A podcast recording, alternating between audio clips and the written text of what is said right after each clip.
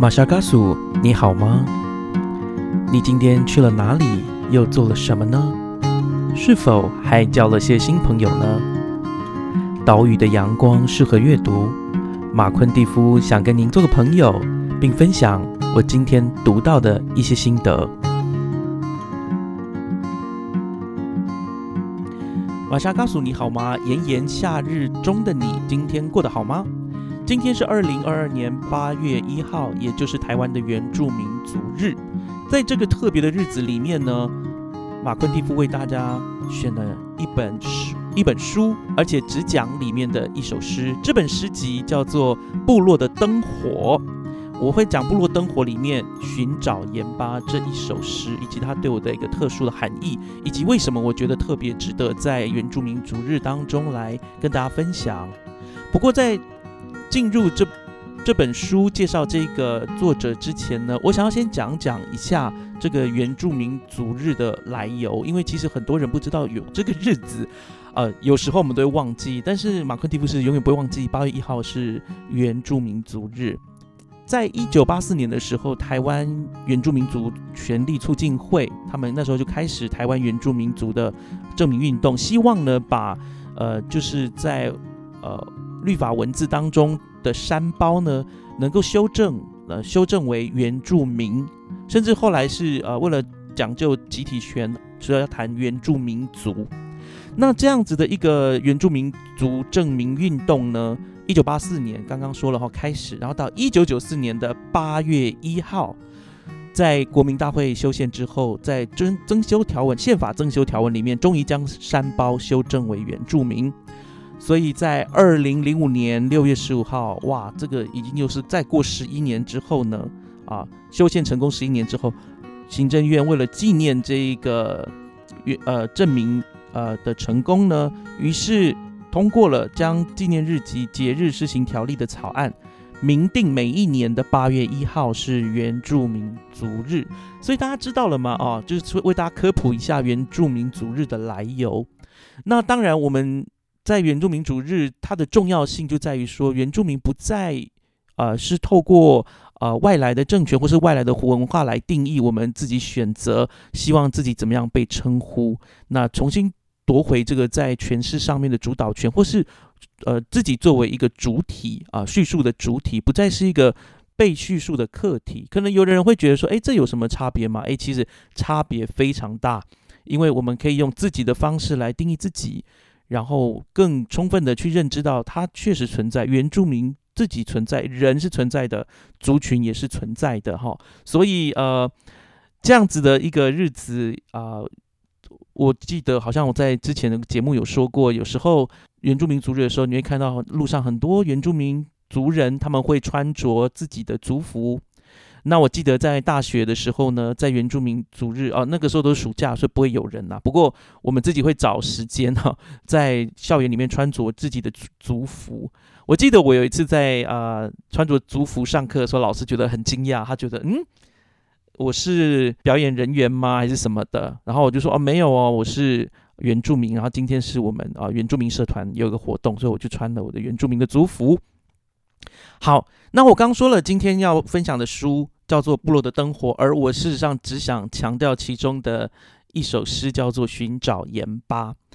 在讲书之前，我想要先跟各位介绍一下这个作者沙利浪达吉斯菲兹莱兰。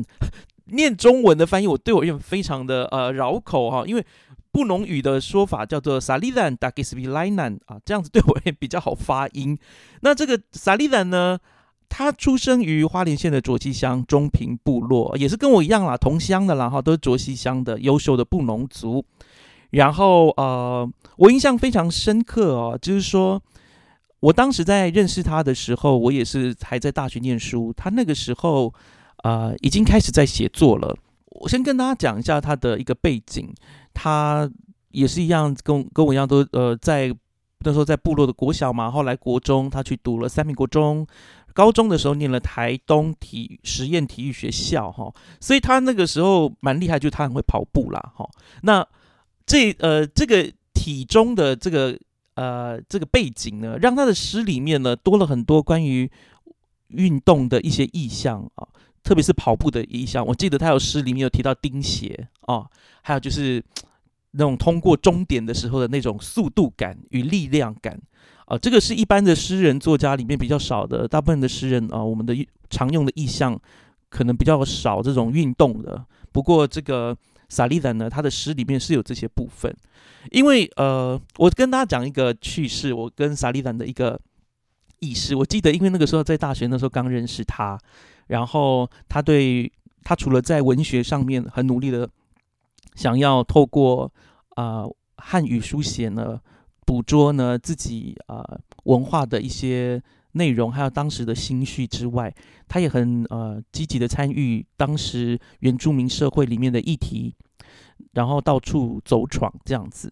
在那个时候，他其实有我我我呃，他那个时候真的是一个文艺青年，他会自印诗集。我后来再遇到他的时候，他说他完全忘了这件事情。他曾经自印诗集，然后寄给了几个朋友，其中一个是我。我记得我在大扫除的时候，不是他没有他没有被压在不起眼的地方，而是我记得前前些日子我在整理我的书柜的时候，我看到了他那个时候呃自印的诗集，然后那个的那个时候的诗集的名称叫《走风的人》啊，然后他在那个诗集上面啊自印诗刊上面写了一段话给我。我那个时候也是非常感动，到后来我自己的写作里面，我也常常想到这个萨利兰这个人，他的呃，可以说他的文学生涯不呃，在早期是非常的嗯，受到大家宠爱，因为他真的非常年轻就写诗，而且得到了上海杂志社的上海文学奖，然后那个时候就以一直啊，可以算是一个金童吧，哈，原著名的金童诗人。可是他后来呢，呃，念了研究所，在东华念研究所等等。乃至到更后来，他自己组了一个一串小米工作室啊，是一个出版社。然后在更后来，他现在在呃呃在走那个背弓、登山背工、写作、高山写作等工作。所以他后来写了一本书，不知道大家如果有兴趣的话，你可以去看看，叫做《用头带背起一座座山》。对于作者的一个交代就到这里了。我觉得。因为他年纪真的很轻啊，不过四十出头岁，但是他已经呃，我觉得他在各个方面都在 explore 啊，在在探索。那今天为什么我要特别选这个寻找盐巴呢？就是因为我觉得寻找盐巴其实多多少少都都会，我们在人生的各个阶段都会啊，多少对自己的来源或是文化有一些失落感情感情，特别是我觉得是青年的时候，年轻人的时候，那。这个寻找盐巴，他要传达的也是这样的一个情绪。不过在讲诗之前呢，我刚刚说部落的灯火，我还是要跟大家稍微解释一下，这是算是一个他的诗歌的一个集合。我认为应该算是他前半生的一个一个作品集啦。然后我哦，哇哦，我刚刚在翻我的诗集的时候，才赫然发现这本诗集，呃，作者也有给我一段话。他说：“也希望我能够找到自己的灯火。部落的灯火，我刚刚说了是呃，作者前半生的一个就是文学，特别是一个诗呃诗歌的一个一个一个集结。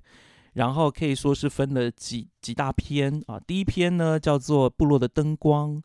啊，第二篇叫做《迪娜的话》。迪娜的话，我记得之前他已经有在花莲县文化局好像出版了这个迪娜的话哈，也是他的作品集。”然后在，所以呢，如果你没有你之前没有买到那个迪娜的话，呃，那本诗集的话，不如你就直接从《部落的灯火》这一这一本书呢直接入手。然后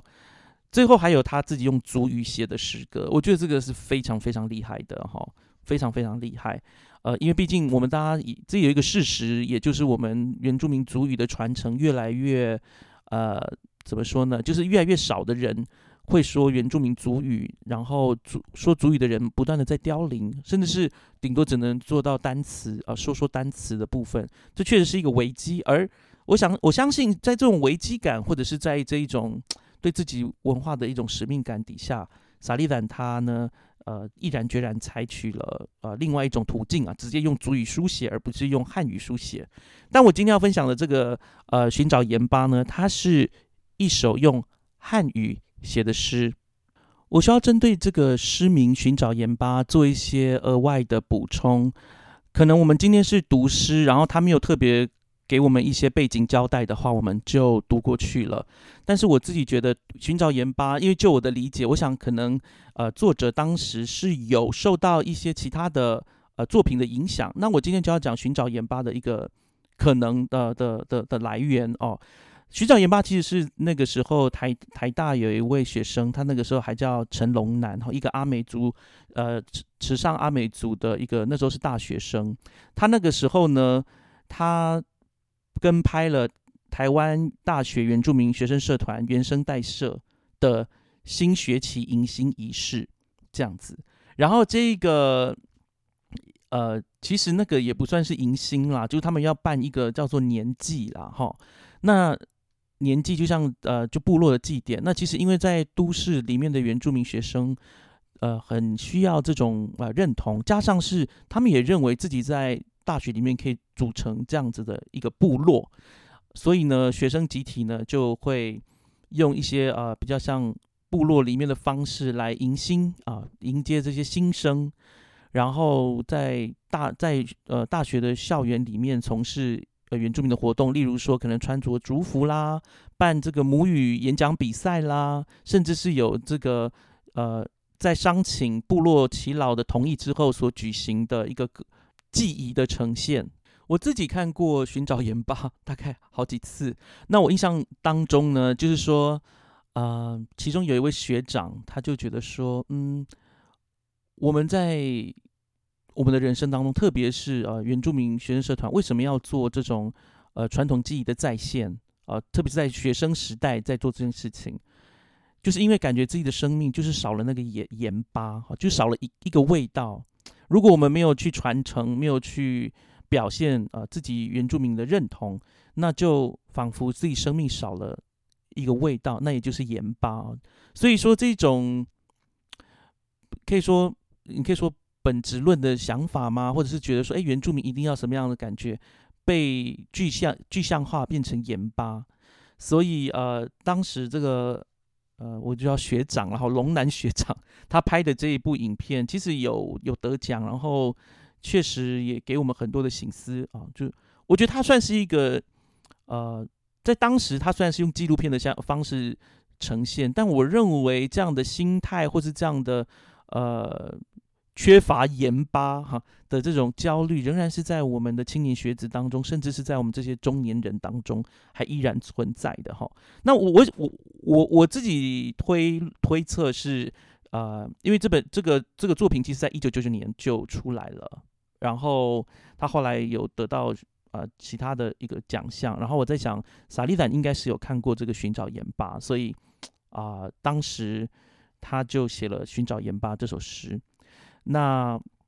我就不多说，我们就来读《寻找盐巴》这首诗。他说：“寻找盐巴，失去原味的身份，一种淡淡的忧郁在唇上，被咀嚼于咽喉，腐烂的身影在重复的盘子再重复，大口大口。”猛啃自己的影子，淡淡的苦闷在唇上，配上刚蒸发的小米酒、糯米糕，找出部落的味道。那失去盐分的岁月，总在寻找盐巴中度过。所以我们在读《寻找盐巴》这首诗啊，我们会。我会放在那个我们的呃 I G 上面，还有就是脸书上面，把这首诗的整这个文字呢都放上去，让大家可以自己阅读哈。呃，我相信那个作者本人萨利兰哈，他自己应该会读得更好，因为他有很强烈的乡音，就是呃，对我其实对部落人而言哈，我的是我这种 可以说中文比较就是。啊，怎么讲呢？比较像呃字正腔圆的这样子，反而是没有盐巴的人。所以我觉得，如果要找到那个盐巴的那种腔调哈，我觉得作者确确实哈，作作者他也呃个性是非常的呃，怎么形容呢？非常谦和，然后呢，也可以真的听得出来，就是呃从小到大感觉就是从小到大都在部落里面长大。哎，其实我不知道大家有没有听我之前讲哦，我我之所以呃就讲话这个样子，是因为小时候我就已经被国小的老师挑选，跟一个北京来的一个老师学演讲，所以他非常要求我的咬字啊、四调，所以我自己小时候在部落里面成长的时候，我就是一个异类。我的我记得老呃同学们都会来我的呃，就是甚至学长哈会来我的。那个学长姐们会来我的那个教室，然后跟我说：“哎，你嘛，你念那个国语课本的那个文章嘛，这样念念给我们听。”因为他们觉得我讲话那个样子很好笑。所以呢，同样的哈，这种盐巴，到底一个人的说话听起来比较像北京人，是缺乏盐巴呢，还是没有也缺乏盐巴？无论如何，在这里，作者他的重点不在这种地方，他在寻求一个东西，一个身份。他第一句说失去原味的身份，而且有淡淡的忧郁在唇上，还被咀嚼。所以他告诉我们一件事情：，呃，作者感觉好像自己的身份不再那么的明确。他是，例如说好了，作者本人，我们从作，假若作者是以他本身的一个实体经验来出发的话，那就是说，他可能认为自己原住，身为原住民或身为布农族，好像失去了一种原味。甚至有点忧郁啊，那这忧郁是因为失去原味而导致的呢，还是他为了其他事情忧郁？我们不得而知。好，再来是腐烂的身影在重复的盘子再重复，仿佛呢，就是说他在吃的是什么啊？他在咀嚼的是什么？他在进食的是什么？这边提到是腐烂的声音。那到底这个腐烂是指陈腔烂调呢？因为腐毕竟还有味道嘛，对吧？就已经臭掉了、烂掉了，不该吃的东西，但是它放在盘子里面，一直不断的端给你。嗯，那我想这有可能在反映的就是我们社会上面对于原住民的一种刻板印象，甚至包含原住民对于原住民的刻板印象，哦，是不断的重复的。啊，这个东西也是。一个可以说是历史的悲哀吧。再来呢，他说：“我大口呃没有我哈，大口大口猛啃自己的影子，淡淡的苦闷在唇上，配上刚蒸发的小米酒、糯米糕，找出部落的味道。所以从一个象征性的啃，到转而他吃到这个喝到小米酒、糯米糕，找到了部落的味道。也就是我在想象了哈，就是。突然再会，你你对于自己原住民的身份，哎，你可能觉得我不够原住民啊，可以这样说哈。假如我我觉得我不够原住民，我都住在都市，我可能不会讲族语等等的，你会觉得哎有一种淡淡的苦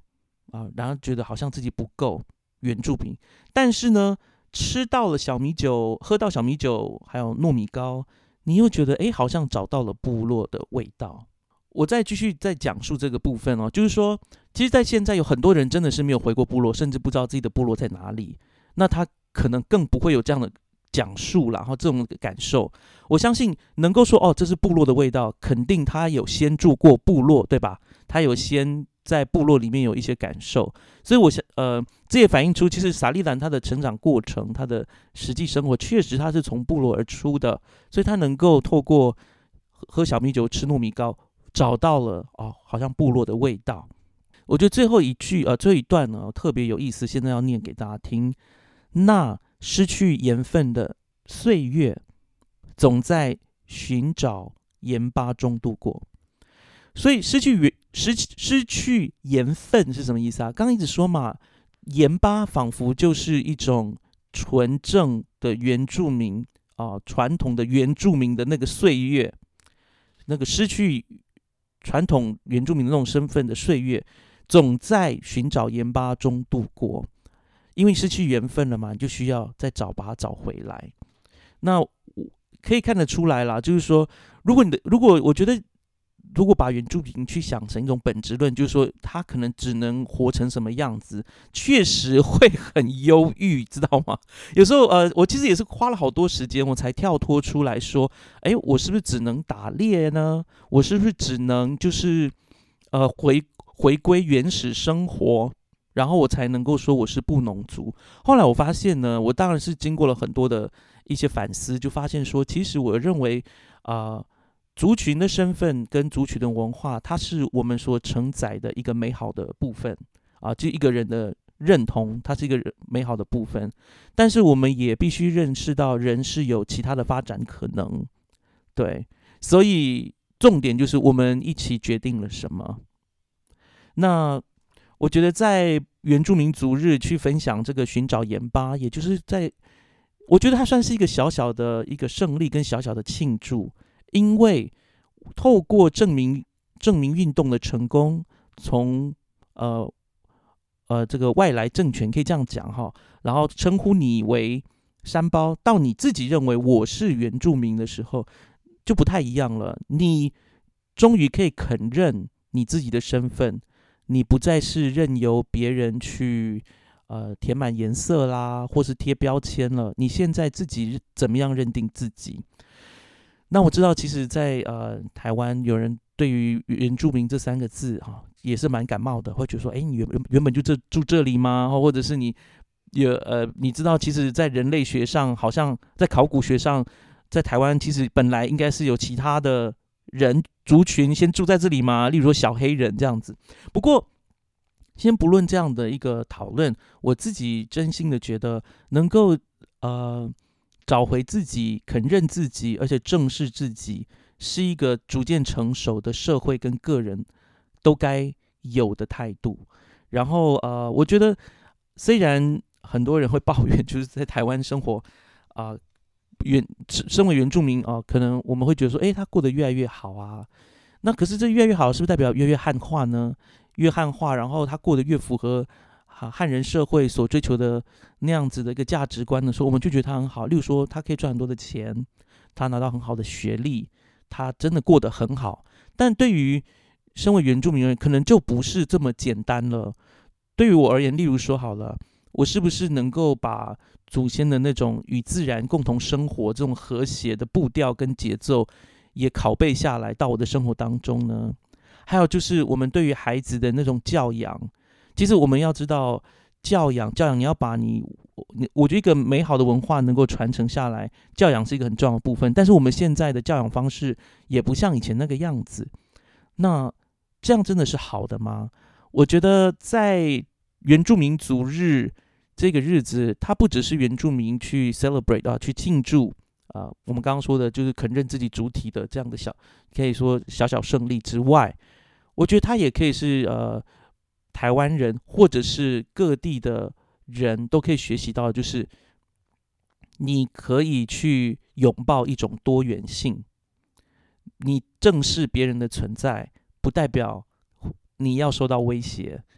正视别人的存在，让你感觉到，哎，我们可以交朋友。正视别人的存在，你会了解到，哦，有些事情是有一些界限。正视别人的存在，你会发现，原来我们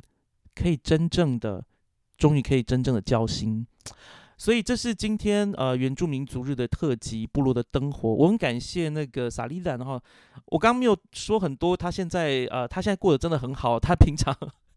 我自己觉得他过得很好，因为他过的生活就是有时候是我我觉得是我觉得梦想的生活。因为他虽然是呃现在是在做那个高山高山向导哈，带大家去呃固定的路线，像是嘉明湖啊、天使的眼泪，我不知道大家有没有听过，或者月亮的镜子、嘉明湖，常常爬山。然后他之前也参与了就是布农族的传统家屋的一个建造啊等等的，做了记录啊，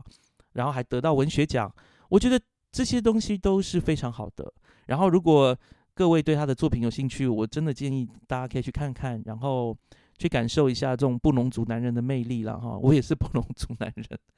呃，很高兴可以在原住民族日再跟大家说一个特别的节目。我其实很喜欢听到不同的文化，大家可能也会慢慢发现，在未来的节目里面会提到我读了一些人类学志啊，还有民族志，就是也是，其实我跟各就像汉人会好奇原住民的生活是什么一样，我也很好奇汉人的生活，甚至世界上各个族群的生活。那我觉得马夏尔克书它就是真的是一扇窗，然后这个窗呃通向不同的风景，然后透过不同的阅读，然后带给大家不同的提升吧。对，总之大家继续加油，继续努力，保持安全，然后我们下一本书再见喽，拜拜。喜欢我们今天的节目吗？欢迎各位听友能够到 Spotify、Apple Podcast、Google Podcast 或 Sound On 聆听我们的节目《马夏尔克书》，并且在 Apple Podcast 上给我们五颗星的评价。当然，如果各位还有其他的意见或者是很好的想法，也欢迎到我们脸书的粉砖以及 Instagram 上面的粉砖留言给我们。我们很期待获得各位的反应跟回响哦。我们就下次再见喽，拜拜。